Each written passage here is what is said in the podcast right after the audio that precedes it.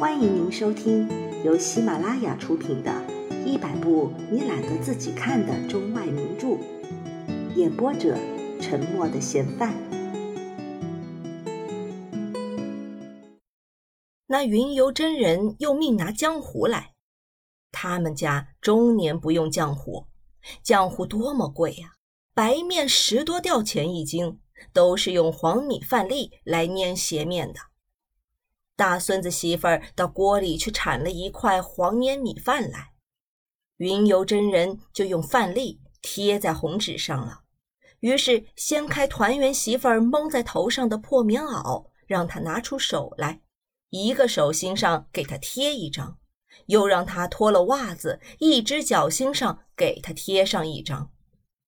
云游真人一见，脚心上有一大片白色的疤痕。他一想，就是方才她婆婆所说的用烙铁给她烙的。可是她假装不知，问道：“这脚心可是生过什么病症吗？”团圆媳妇的婆婆连忙就接过来说：“我方才不是说过吗？是我用烙铁给她烙的，哪里会见过的呢？走道像飞似的，打她她她记不住，我就给她烙一烙。啊，好在也没什么，小孩子皮肉活。”就是十天半个月的下不来地，过后也就好了。那云游真人想了一想，好像要吓唬他一下，就说：“这脚心的疤虽然是贴了红铁，也怕贴不住。阎王爷是什么都看得见的，这疤怕是就给了阎王爷一特殊的记号，有点不大好办呢。”云游真人说完了，看一看他们怕不怕。好像是不怎样怕，于是他就说的严重一些：“这疤不掉，阎王爷在三天之内就能够找到他。一找到他，就要把他活捉了去的。刚才那铁是再准也没有的了，这红铁也绝没有用处。”他如此的吓唬着他们，似乎他们从奶奶婆婆到孙子媳妇儿都不大怕。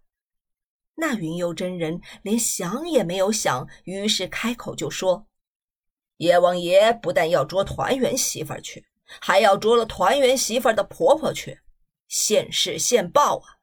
拿烙铁烙脚心，这不是虐待，这是什么？婆婆虐待媳妇，做婆婆的死了下油锅。老胡家的婆婆虐待媳妇儿，他就越说越大声，似乎要喊了起来。”好像他是专门打抱不平的好汉，而变了他原来的态度了。一说到这里，老胡家的老少三辈都害怕了，毛骨悚然，以为他家里又是撞进来了什么恶鬼。而最害怕的是团圆媳妇的婆婆，吓得乱哆嗦。这是多么骇人听闻的事情！虐待媳妇，世界上能有这样的事情吗？于是，团圆媳妇的婆婆赶快跪下了，面向那云游真人，眼泪一对一双的往下落。都，这这都是我这一辈子没积德啊，有孽德到了儿女的身上。我哀告真人，请真人诚心的给我化散化散，借了真人的灵法，让我的媳妇死里逃生吧。那云游真人立刻就不说见阎王了，说他的媳妇儿一定见不了阎王，因为他还有一个办法，一半就好的。说来这法子也简单的很，就是让团圆媳妇儿把袜子再脱下来，用笔在那疤痕上一画，阎王爷就看不见了。当场就脱下袜子夹在脚心上画了。一边画着，还嘴里嘟嘟的念着咒语。这一画不知费了多大力气，旁边看着的人倒觉得十分的容易。可是那云游真人却冒了满头的汗。他故意的咬牙切齿，皱眉瞪眼。这一画也并不是容易的事情，好像他在上刀山似的。画完了，把钱一算，抽了两帖二十吊。写了四个红纸贴在脚心、手心上，每铁五吊是半价出售的，一共是四五等于二十吊，外加这一画，这一画本来是十吊钱，现在就给打个对折吧，就算五吊钱一只脚心，一共花了两只脚心，又是十吊，二十吊加二十吊，再加十吊，一共是五十吊。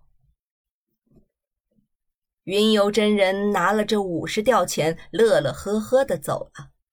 团圆媳妇儿的婆婆，在她刚要抽铁的时候，一听没铁十吊钱，她就心痛的不得了，又要想用这钱养鸡，又要想用这钱养猪。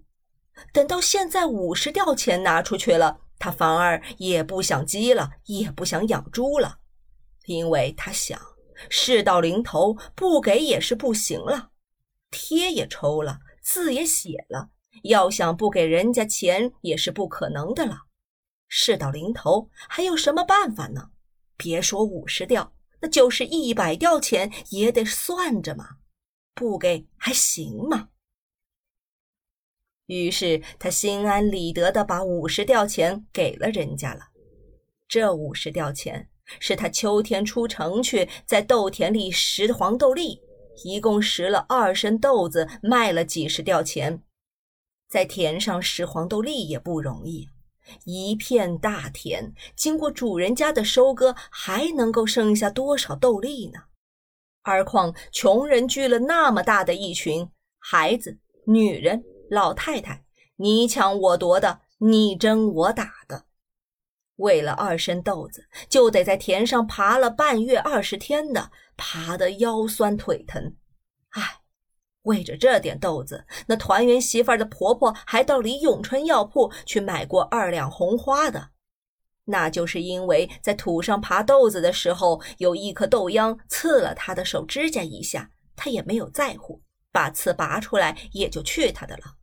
该拾豆子还是拾豆子，就因此那指甲可就不知怎么样。睡了一夜，那指甲就肿起来了，肿得和茄子似的。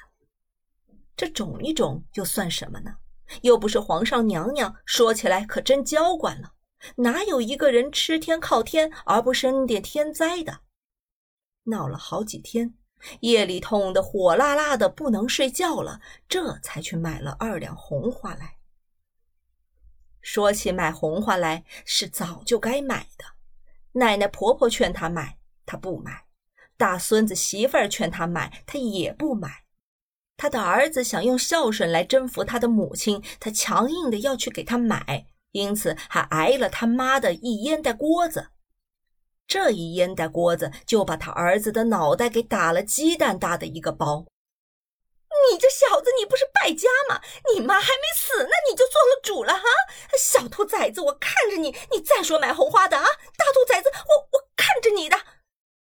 就这一边骂着，一边烟袋锅子就打下来了。后来也到底还是买了，大概是惊动了东邻西舍的，这家说说那家讲讲的。若再不买点红花来，也太不好看了。